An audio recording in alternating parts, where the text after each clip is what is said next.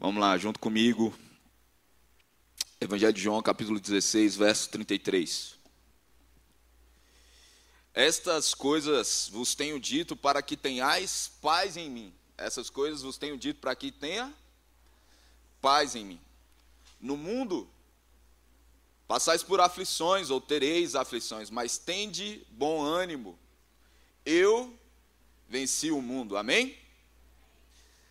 Amigos, quando muitas vezes nós caminhamos na jornada da fé, existe uma expectativa de que Jesus, a sua palavra e cada promessa seja simplesmente um amuleto, de que a gente vai viver uma vida onde nenhum mal vai nos alcançar, e esse é o desejo de Deus, verdade.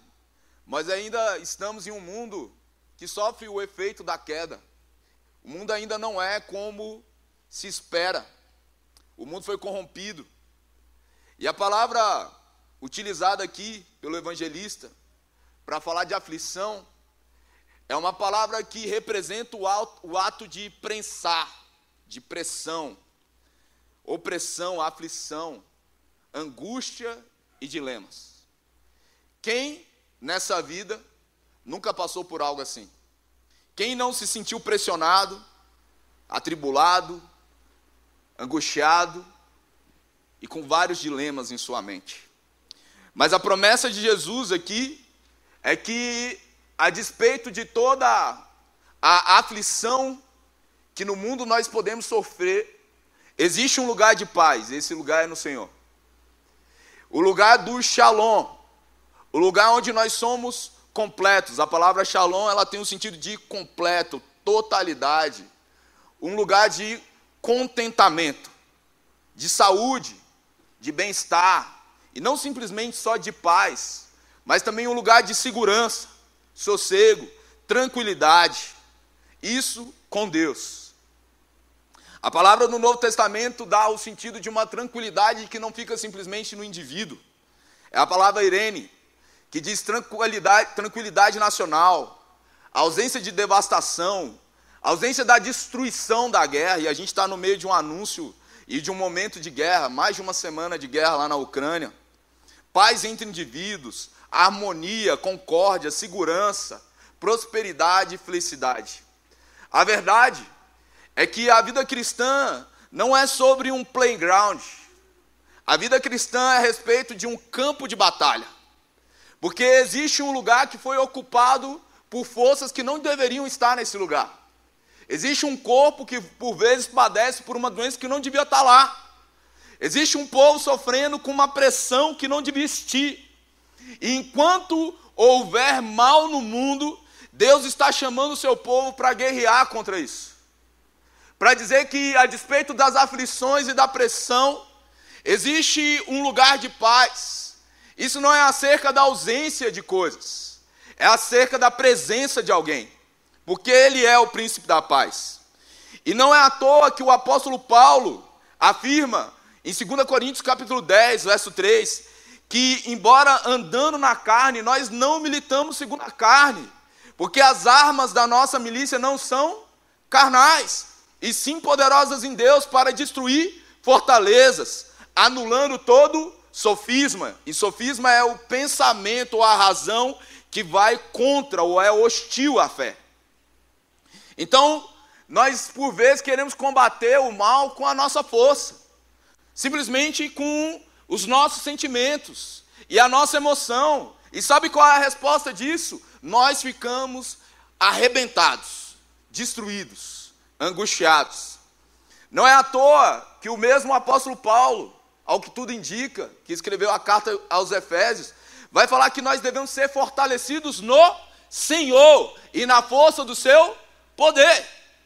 Fortalecidos em quem? No Senhor e na força do seu poder. E ele diz assim no verso 11: revestindo de toda a armadura de Deus, para poder ficar firmes contra as ciladas do diabo.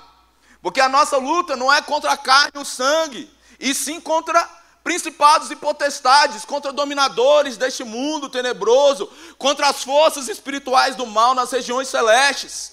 Portanto, o apóstolo Paulo reafirma: tomai de toda a armadura de Deus. Você já viu alguém pegar e vou vestir minha armadura para descer num parquinho, no escorregador? Vou vestir minha armadura para dar uma volta no meu carro. Se Deus está falando que existe uma batalha e que nós temos uma arma que não é carnal, se o apóstolo Paulo está falando, ei, se revista da armadura, ele está falando assim: se prepare para a guerra, para a guerra que você foi feito para vencer. Sabe, tem gente que tem medo de guerra, tem gente que tem medo de luta, mas não existe vitória sem luta. A verdade é que em cada luta e que nós passamos, nós fomos feitos para vencer cada uma delas, para superar cada uma delas e ser instrumento de Deus. Por isso, não tenha medo da batalha. A batalha que você está enfrentando é a sua promoção para uma nova fase. É quando você permanece fiel. É quando você permanece em Deus. Quando você busca nele o lugar de paz e manifesta essa paz. É que você atravessa para a próxima fase. E cada um de nós, eu queria dizer para você que nunca reprovei. Mas cada um de nós tivemos momentos onde a gente sucumbiu nas guerras, onde a gente deu a resposta errada, onde a gente teve a posição errada, onde a gente quis colocar em Deus a culpa, onde nós sucumbimos. E Deus é tão bom que Ele faz a gente voltar tudo e ter uma nova chance, para que a gente tenha a postura certa, para que a gente permaneça na posição e chegue no novo tempo. Para você passar para uma nova série na escola, você tem que passar por muitas provas. Foi ou não foi? Às vezes até uma recuperação. Então não existe uma nova fase sem luta, sem prova. E a Bíblia diz que não existe tentação que a gente não possa su suportar. Deus não vai deixar. Mas é interessante que cada um que venceu a tentação e a luta, a pressão, a angústia e os dilemas, saíram do outro lado mais forte. Muitos podem testemunhar isso. E sabe por que, que nós podemos ter confiança que existe um mundo além da luta, da pressão, da dor, do lugar de caos? É porque em Hebreus capítulo 4, verso 14 vai dizer: Tendo, pois, a Jesus, o Filho de Deus, como grande sumo sacerdote que penetrou os céus, conservemos firmes a nossa confissão Verso 15: Porque nós não temos um sumo sacerdote que não possa se compadecer das nossas fraquezas. Antes, foi ele tentado em todas, em todas as coisas. E a semelhança, mas sem pecado. Jesus foi tentado em quantas coisas, segundo o escritor de Hebreus? Todas as coisas. Então ele se compadece. Ele diz: Eu sei o que você está sentindo. Você não vai passar por isso só. E essa é a nossa esperança. E no verso 16 ele vai dizer: Acheguemos-nos, portanto, confiadamente junto ao trono da graça, a fim de recebermos misericórdia e acharmos graça para o socorro em ocasião oportuna. Deus nos convida a ser guerreiros que acessam a paz que vem dele. Deus nos chama a ter uma guerra pelo contentamento de estar nele. Deus nos chama a ser um guerreiro que, a despeito de tudo que acontece, continua na posição de gratidão. Um guerreiro é conhecido não simplesmente pela força com que ele batalha, mas mais do que isso, pelo foco que ele tem na missão e no propósito. Os grandes vitoriosos numa guerra não são aqueles que mataram muita gente, mas aqueles que cumpriram a missão. Ah, eu matei não sei quantos. Você é um sanguinário, você não é um guerreiro. Um guerreiro é alguém que não perde o olho da visão, a despeito da circunstância. Um guerreiro verdadeiro não entra em qualquer batalha, porque ele tem objetivo, e o objetivo dele é manifestar paz, contentamento. É alguém que, por ter acessado a paz, manifesta paz. É alguém que, por ter encontrado contentamento, gera isso. Ele não está pronto para uma missão até que conheça esse lugar.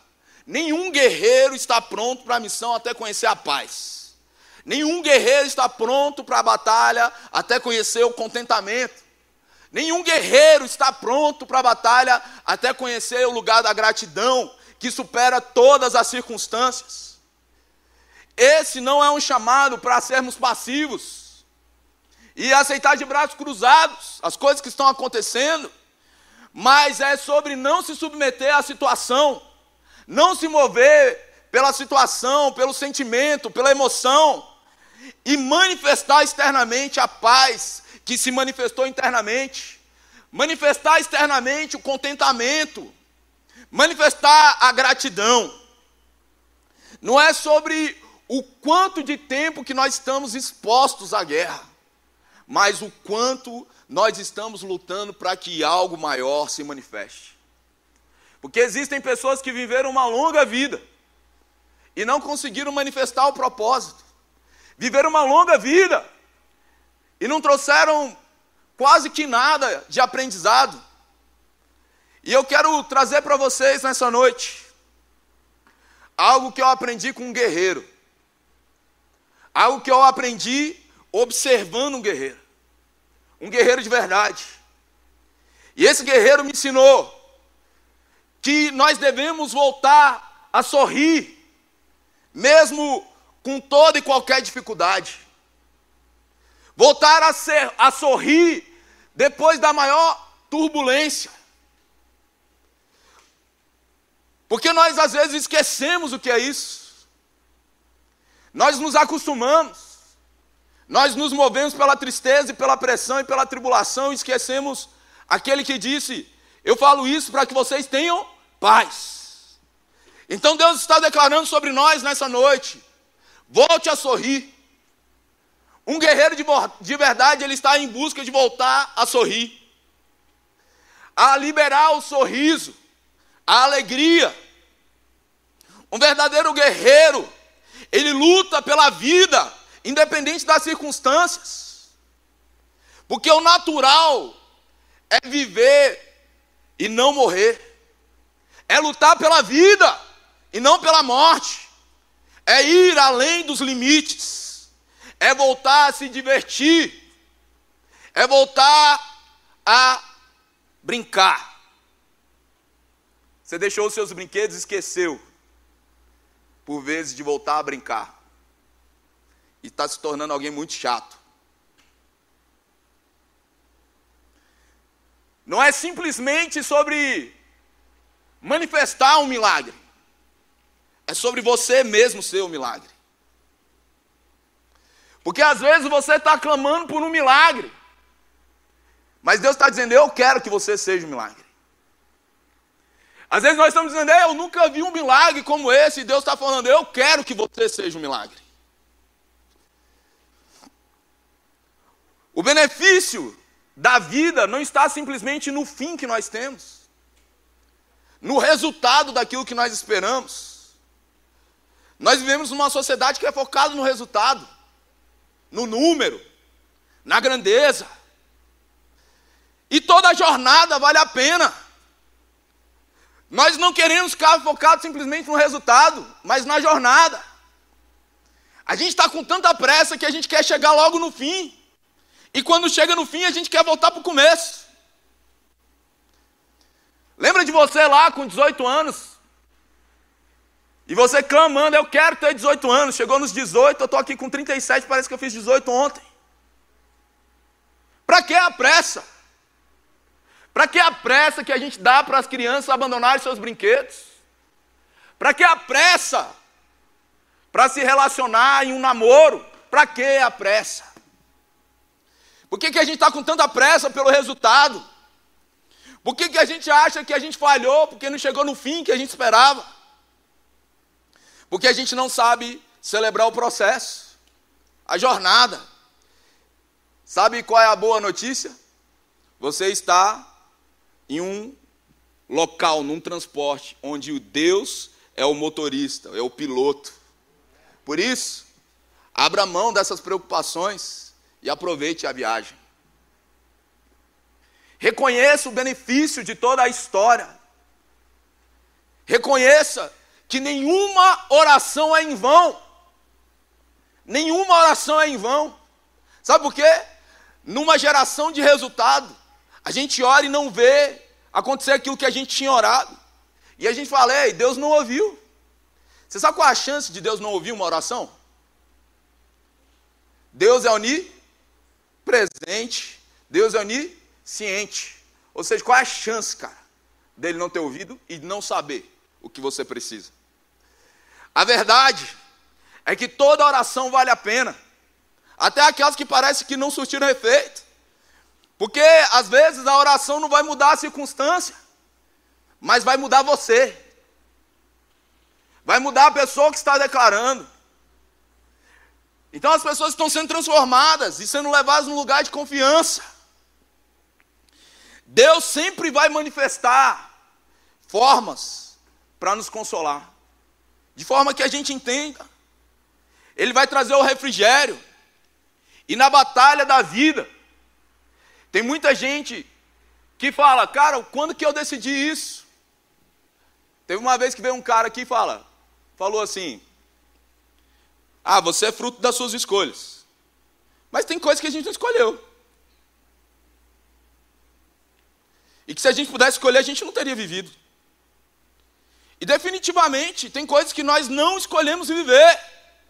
Mas nós podemos escolher o que vamos fazer a partir disso. Como nós vamos viver a partir disso. E sabe, uma das maiores lições, quando se fala de gratidão e contentamento, de paz, ainda mais quando a gente está falando de juventude, gente que está esperando chegar num lugar que ele sempre almejou, ter o sucesso que ele sempre esperou e está com uma pressa maluca. Você sabe o tanto de gente que chega no meu gabinete para falar, pastor, ainda não aconteceu nada, e não sei o quê. Quantos anos vocês têm? Ah, tenho 21. Você acha que é, meu filho? 21 anos. Você acha que sua vida já acabou com 21 anos? 26 anos? Ai, não vai dar mais, acabou. Acabou o quê? Abre mão dessa ansiedade e curte a jornada. E sabe o que é pior? A gente desaprendeu a celebrar aquilo que parece tão ordinário, mas é tão extraordinário. Porque se você for parar para perceber, existem coisas que são tão comuns para nós que a gente nem lutou para ter, e que são tão incríveis. Tão incríveis. Você já agradeceu hoje porque você está respirando?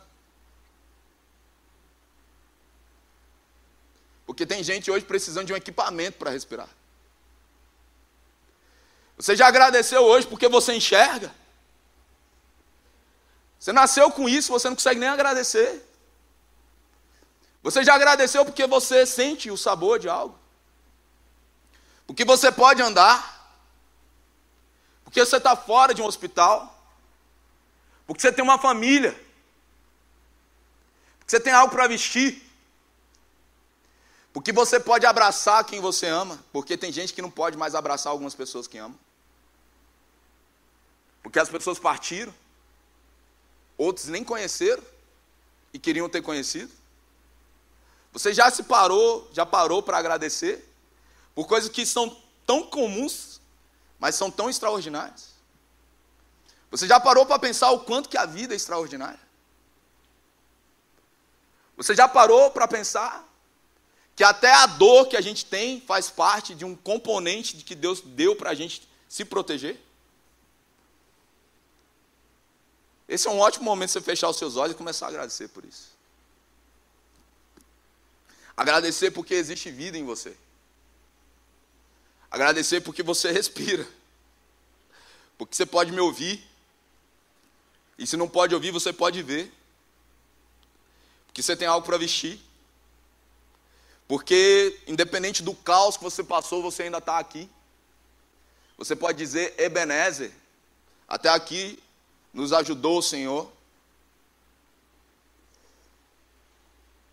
Porque por vezes a gente só reconhece o quanto isso é incrível quando a gente perde. Como nós nos acostumamos com coisas tão extraordinárias. E a gente fica olhando e falando assim, cara, se eu não tiver aquele carro, se eu não tiver aquele emprego, se eu não tiver aquele salário, se eu não casar com aquela pessoa, se eu não me relacionar com aquelas pessoas, será que a gente precisa disso mesmo, cara? Para ser feliz? Um coração grato é um coração que transforma ambientes. Pessoas gratas. E sabe, guerreiros de verdade, eles marcam mais as pessoas pela vida que eles vivem do que pelas palavras que eles falam. Guerreiros de verdade não precisam abrir a boca para falar. A vida deles fala. Alguns nem aprenderam a falar. E marcaram toda uma gente. E um guerreiro de verdade, ele não batalha sozinho. Ele é instrumento de Deus para que outros despertem uma força que eles nem sabiam que existia. Ele é instrumento de Deus para que outros acreditem, para que outros se conectem. E as pessoas nem sabiam a força que tinham até conhecer essa pessoa. Nem sabiam o que podiam fazer até chegar nessa circunstância. Fazer com que outras pessoas acreditem e se unam em oração. Você sabe quantos guerreiros levantados por Deus fizeram gente que nem orava voltar a orar? Gente que nem parecia acreditar mais, acreditar. Verdadeiros guerreiros são pessoas que liberam esperança, acreditam e fazem acreditar. E o guerreiro que me ensinou tudo isso, durante esses últimos dias, o último aprendizado que eu tive, foi um garoto de sete meses. Isso aí é o Léo, ó. Nosso guerreiro. Sete meses, cara.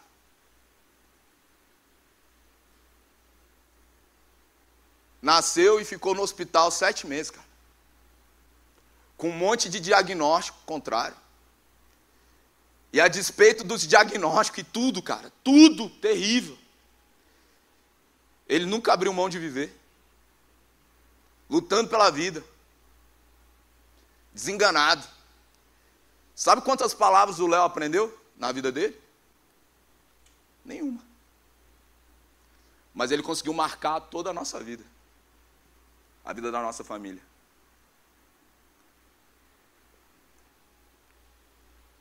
Em sete meses ele cumpriu um propósito poderoso.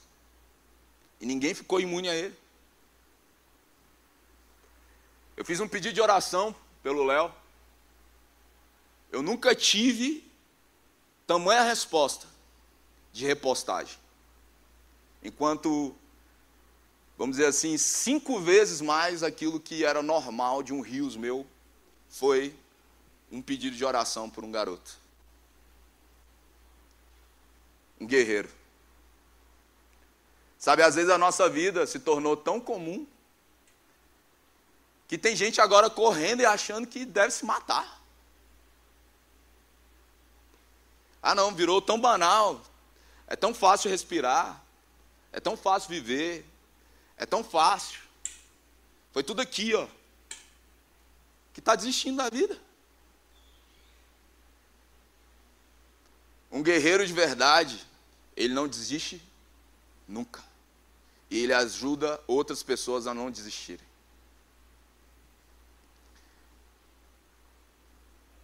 O legado de um guerreiro não acaba nele. O legado de um guerreiro continua em outras pessoas. Por isso, por isso, o desafio é volte a sorrir, cara. Volte a se alegrar. Sabe por quê? A gente estava lá no enterro do Léo, e isso aconteceu no meio da imersão. E tem gente que fala assim: o Léo partiu no meio da imersão. Ele ficou com mais vontade de estar com Jesus do que estar com a gente. Foi por causa de Jesus. E foi no meio da imersão. E aí a gente fala assim: e aí, Vini, você não sentiu nada? Eu senti muito, cara. E tinha dias que eu queria estar em casa. Mas tinha uma missão a cumprir. Por quê? Porque não dá para parar. Tem que continuar. Porque um guerreiro não quer que a gente fique paralisado. Sabe uma das coisas mais malucas que acontece? Alguém partiu e a gente deixa de viver. E nenhum de nós ia querer que isso acontecesse com quem a gente ama. Quem ia querer isso com a gente? Ai, que falta de consideração. Ele voltou a viver, voltou a sorrir. O que, que a gente quer com as pessoas que nós amamos? Que elas voltem a sorrir. Que elas voltem a viver. E não fiquem estacionados. E aí os médicos dizendo assim, cara, ele tinha uma força que a gente nunca conheceu igual. Os enfermeiros dizendo, nunca conheci igual, algo igual. Um menino de sete meses, cara. Que em algumas paradas cardiorrespiratórias voltava rindo. Voltava rindo, cara. Depois de uma aplicação, rindo. Que lutou independente do diagnóstico, ele não deu nem moral para o diagnóstico. Será que a gente não tem algo a aprender com esse garoto? Que por muito tempo a gente olhou, tipo, ah, se ele é mais velho que eu, eu tenho para aprender. Deixa eu te falar um negócio. Deus está falando com a gente o tempo todo, cara. Deus está falando com a gente o tempo todo. É por meio dos livros, é por meio da Bíblia, é por meio da oração, da revelação, mas Deus fala muito através de pessoas, cara. A gente não pode aceitar pessoas que banalizaram a vida ao ponto de desistir dela.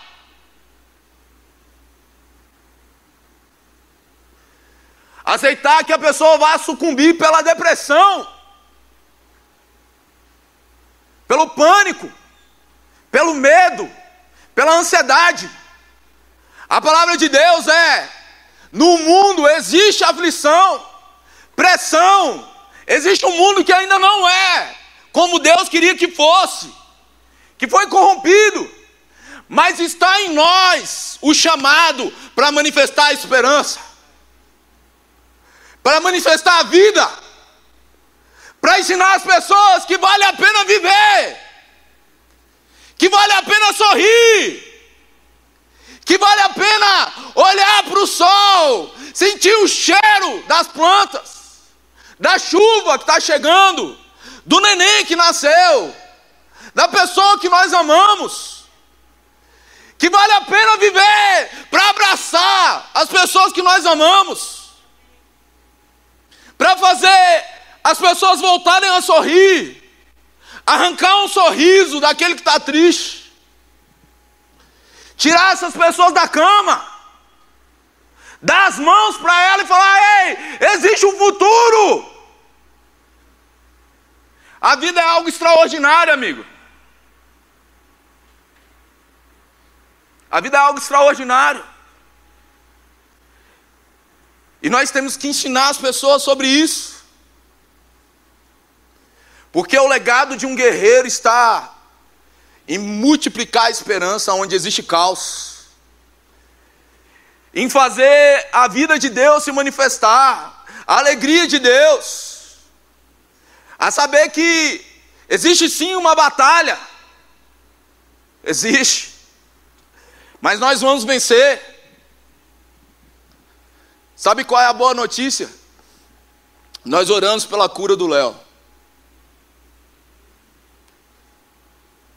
E hoje ele vive plenamente. Não com a gente. Mas ele está vivendo uma vida plena. Que ele não conheceu aqui. Ou seja, se cumpriu. Por quê? Porque o apóstolo Paulo vai dizer que a nossa, se a nossa esperança só está nessa vida, cara, nós somos os mais infelizes dos homens. A nossa esperança está porque Jesus ressuscitou. E assim como o apóstolo João diz, assim como ele é, nós seremos. E o último inimigo a ser vencido é a morte.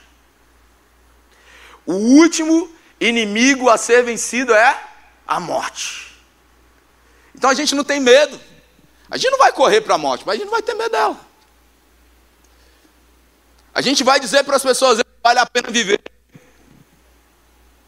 vale a pena sorrir, vale a pena se alegrar, vale a pena viver. Vale a pena olhar com os olhos de Deus. Vale a pena acreditar nas pessoas. Porque existe um mundo agora que diz que os, homens não prestam. A humanidade, tá? Que essa fala de homem não presta é antiga demais.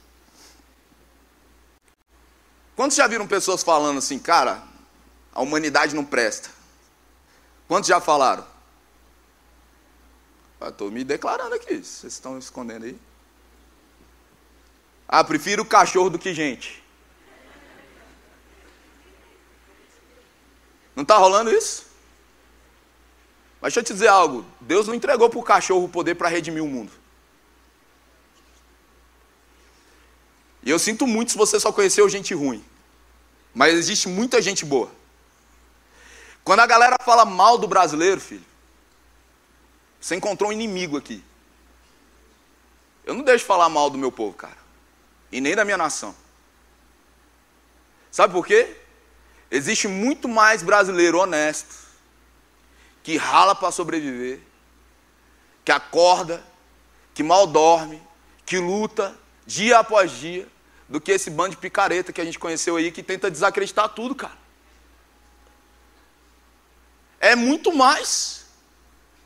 É como eu falei aqui, Sabe, um guerreiro faz a gente reacreditar que existe algo na humanidade que Deus quer redimir, cara. Como eu falei, um pedido de oração reverberou, gente. Tipo assim, cinco vezes mais do que uma postagem qualquer minha, cara. Um pedido de oração. Sabe por quê? Porque ainda existe solução para a humanidade, cara. Porque ainda existem pessoas que acreditam na oração, cara. E como que eu vou acreditar que o mundo está perdido? Se eu ainda estou aqui, se você ainda está aqui, se nós estamos aqui, e se existe um mundo ansioso pela manifestação de quem nós somos. Agora, se eu vou sucumbir à pressão, às aflições, aos dilemas. Como é que eu posso ser esperança para esse mundo? Você já agradeceu porque você viu o sol nesse dia? Ao invés de reclamar da chuva, porque brasiliense é assim, né? Tá chovendo, reclama. Para de chover, reclama. Sai com casaco, tem que trocar. É tipo o Karate Kid, né?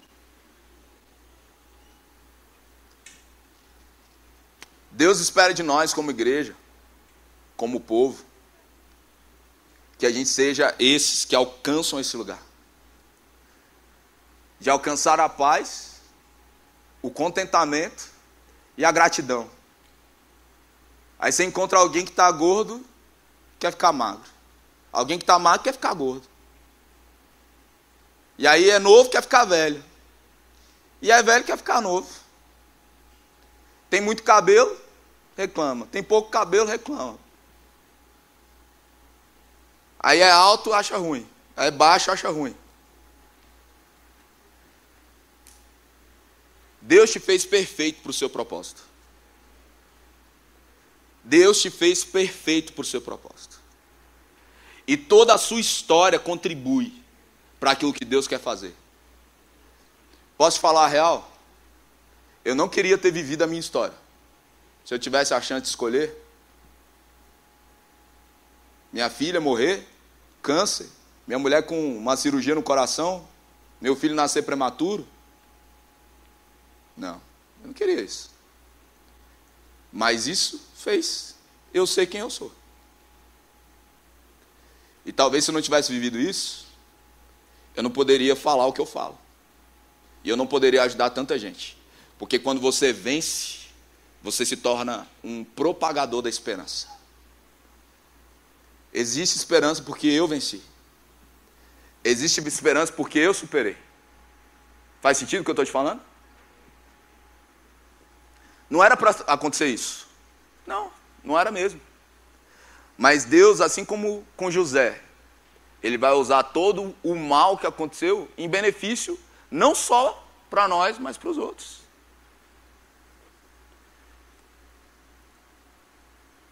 E isso faz de você alguém mais forte. Você é a soma, sim, das suas conquistas. Mas você também é a soma das suas lutas. E é por isso que Deus não vai tirar todas as lutas. Porque tem algumas que Ele vai falar, ah, essa aí você vai vencer. Mas sabe que você vai vencer? Porque eu sou contigo. Sabe por que você vai superar? Porque eu sou contigo. Porque você vai ter a minha paz, porque eu sou contigo.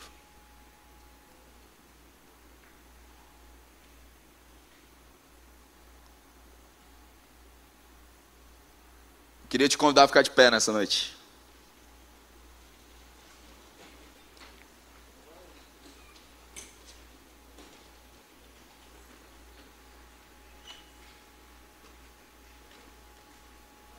Sabe, tem pregador que só acha que acertou se o povo ficar empolgado, né? Eu não tenho esse problema.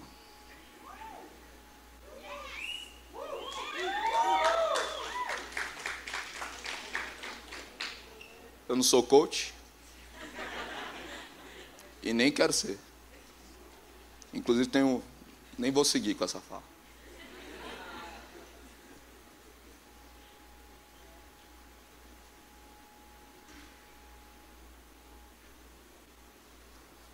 Eu não acredito que em todo sermão de Jesus o povo saiu tipo, uhul. Você já leu o sermão de Jesus? Yes, eu sou o máximo eu sou indescritível, eu sou demais. É tipo, tem alguns que você tem certeza que ele saiu assim, mano, o que, que eu estou fazendo da minha vida? Como é que eu posso estar vivendo de outro jeito? Não é verdade? Você consegue ver isso quando você lê os evangelhos? Quem não vive pelo aplauso das pessoas não vai sucumbir às críticas, né? Eu sei que isso aqui é uma resposta a uma dor que eu passei. Porque eu não quero que as pessoas passem por isso. E mais do que eu não quero, Deus não quer, cara. Que você viva a sua vida de qualquer jeito. Sem celebrar quem Ele te criou para ser. Sem celebrar as pequenas coisas, cara. A família que você tem que aquele bendito do seu pai que às vezes nem apareceu, pelo menos em algum momento ele se uniu à sua mãe para você estar tá aqui. Né? Talvez você nem conheceu ele ou ele desapareceu, mas eles se uniram ó que benção, você está aqui, cara. Eu, se você não for, eu já sou grato a ele por ele ter encontrado sua mãe.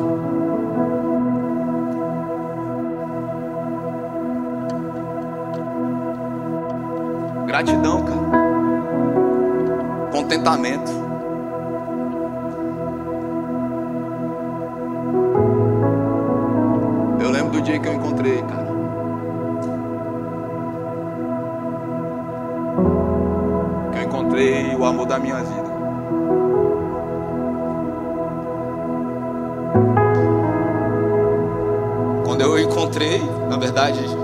Eu respondi a ele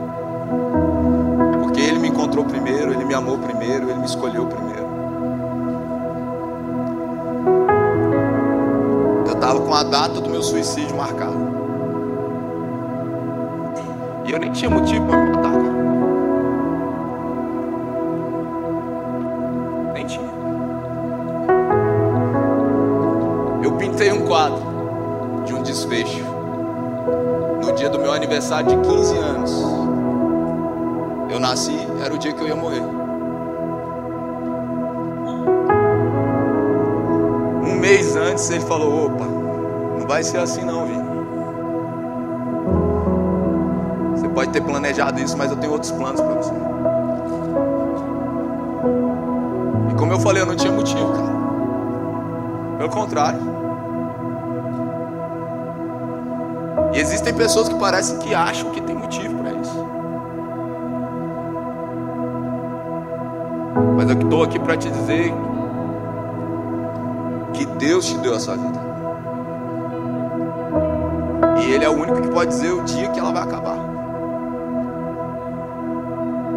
Só Ele. E o nosso papel é confiar que Ele tem o caminho para nós. Sabe, viver cada dia de forma que Ele olhe e fale: Olha lá, Ele está cuidando daquilo que eu dei para Ele. Ela está cuidando daquilo que eu dei para ela. Olha lá, ela reconhecendo aquilo que eu dei para ela, o privilégio que ela tem. E sabe, nessa jornada Deus me ensinou, cara, não estar tá nem aí pro aplauso de ninguém. Quando eu sei que eu posso olhar para Ele e falar e saber que Ele está me aplaudindo.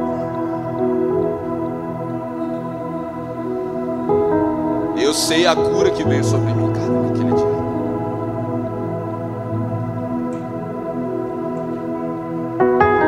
E Deus me ensinou a viver. A viver uma vida que eu nem sabia que precisava de droga, cara, para me alegrar. Nem de bebida. Nem de sexo. Eu precisava dele. Aí eu dei um pulo de ponta. Não quis saber dessas águas que ficam no artelho, não, nem no joelho, nem no ombro. Eu falei, não, velho. se não for, se não for para viver pelo Senhor, eu não quero nem viver mais, cara.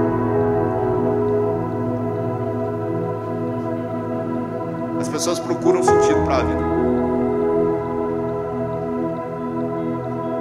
Mas o sentido da vida já sempre esteve disponível para eles. E sabe, é Deus olhando para nós falando: Tá vendo esse sol? Filho? Tá vendo essas nuvens? Eu não sei se você era como eu ou é como eu, ainda procuro os desenhos que Deus está fazendo para mim nas nuvens. Olha lá, Ele fez um coração, também te amo. Um leão. O que, que é aquilo?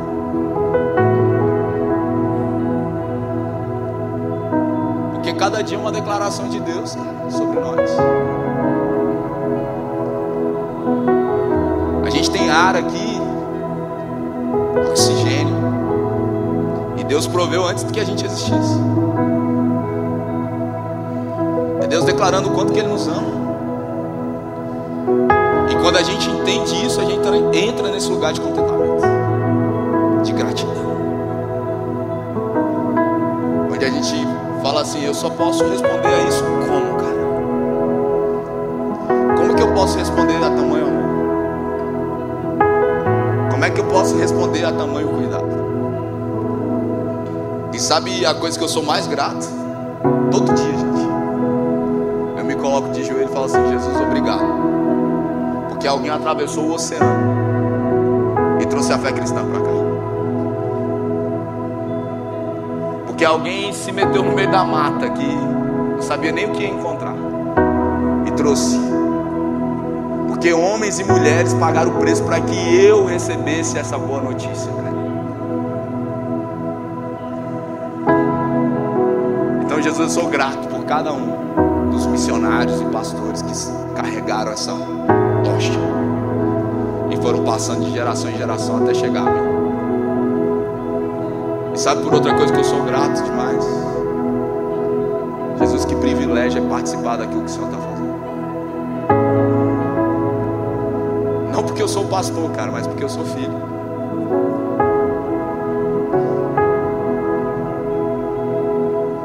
Porque eu sou filho, cara. E quando eu era só um professor, já era grato porque Deus tinha me alcançado e ali eu podia ser grato por aquilo viver aquilo, manifestar a Deus ali. Porque quando a gente é grato, quando o nosso contentamento está em Deus,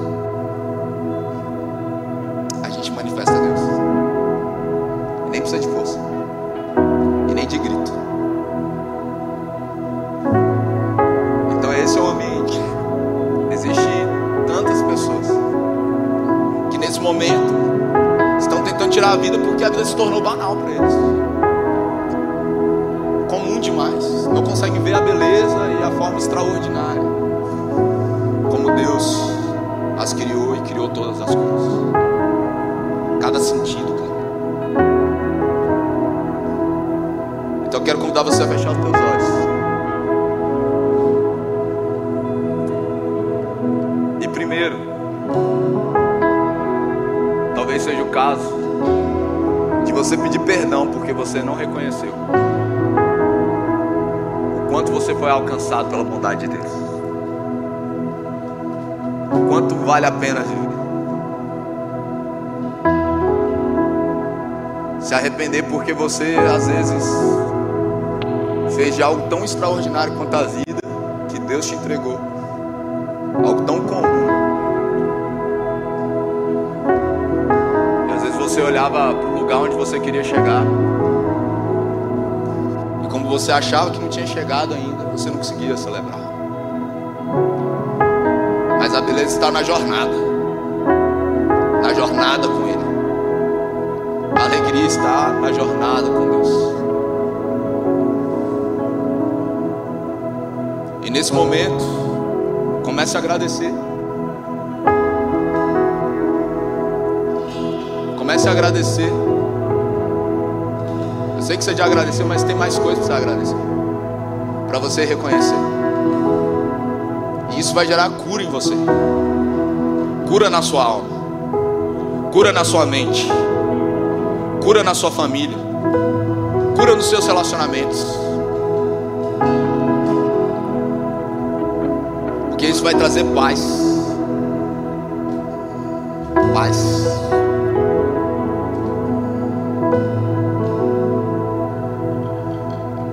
Das comparações.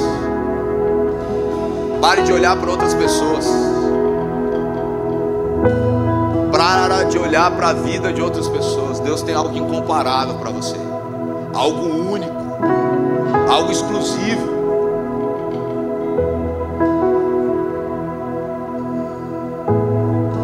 E agora com a mão no seu coração.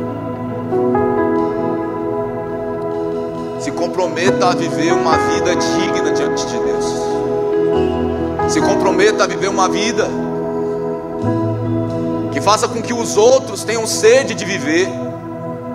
Se comprometa a viver uma vida que faça as pessoas terem vontade de sorrir. Se comprometa a ter uma vida que leve esperança. Se comprometa a ser um multiplicador da cura.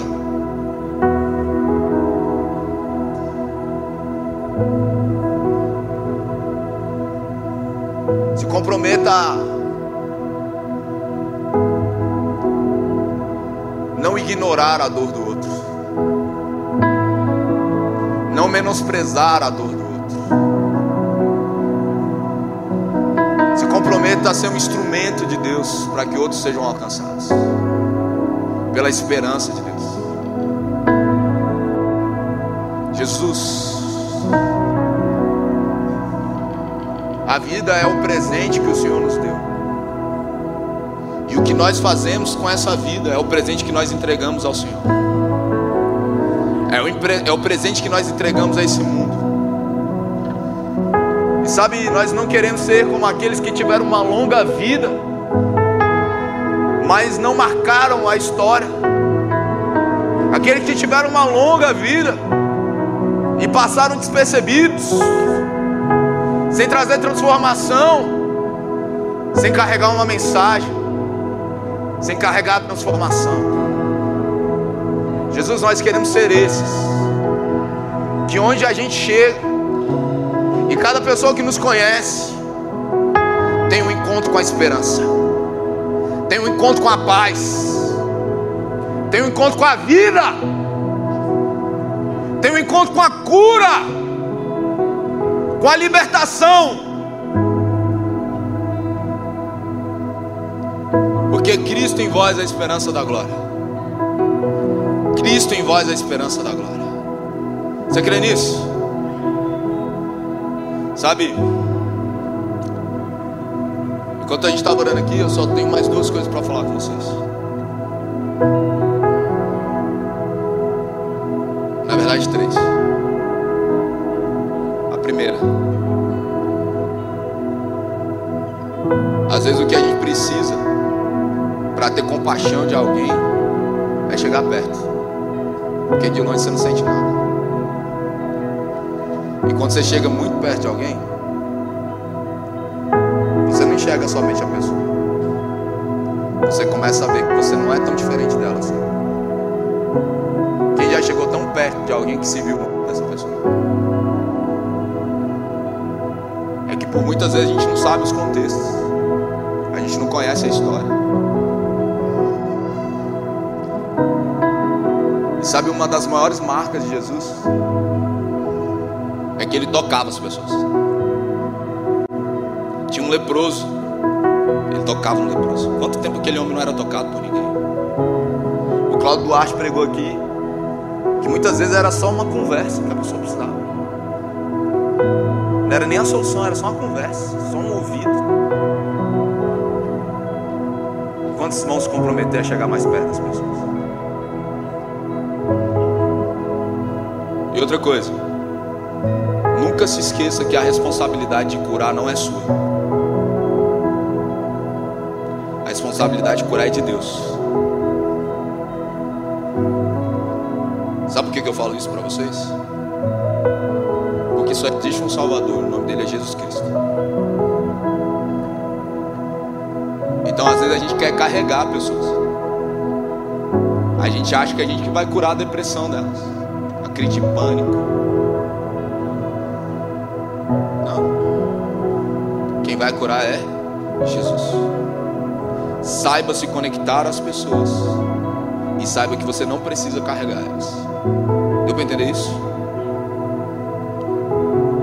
Se você quiser vir após mim, se quiser, eis que estou à porta e se você ouvir e abrir, e tem gente que por muitas vezes não sabe que quer, e tem gente que quer carregar essas pessoas. Não dá para carregar as pessoas. A gente abre a porta e fala: Deixa Jesus entrar. Deixa Jesus entrar nas suas emoções. Deixa Jesus entrar no seu casamento. Deixa Jesus entrar na sua família. Não feche essa porta. Faz sentido o que eu estou te falando? A gente vai tocar as pessoas. Mas a gente não precisa carregar elas. Deu para entender isso? Ou até a gente pode carregar, mas não pode, precisa carregar elas pro resto da vida, tá? Como é que funciona um pastor? Ele carrega até colocar a ovelha onde? Junto com o rebanho. Ele não vai carregar ela eternamente, porque ela precisa se recuperar. E voltar a caminhar faz parte. Ser ativo no processo. Você entende o que eu estou te falando? Porque às vezes a gente atrapalha. Fazendo tudo que a pessoa precisa fazer. Beleza? Deu para entender essas duas coisas, gente? Nós vamos ser instrumentos de cura nesse tempo. E aprenda, assim como eu aprendi,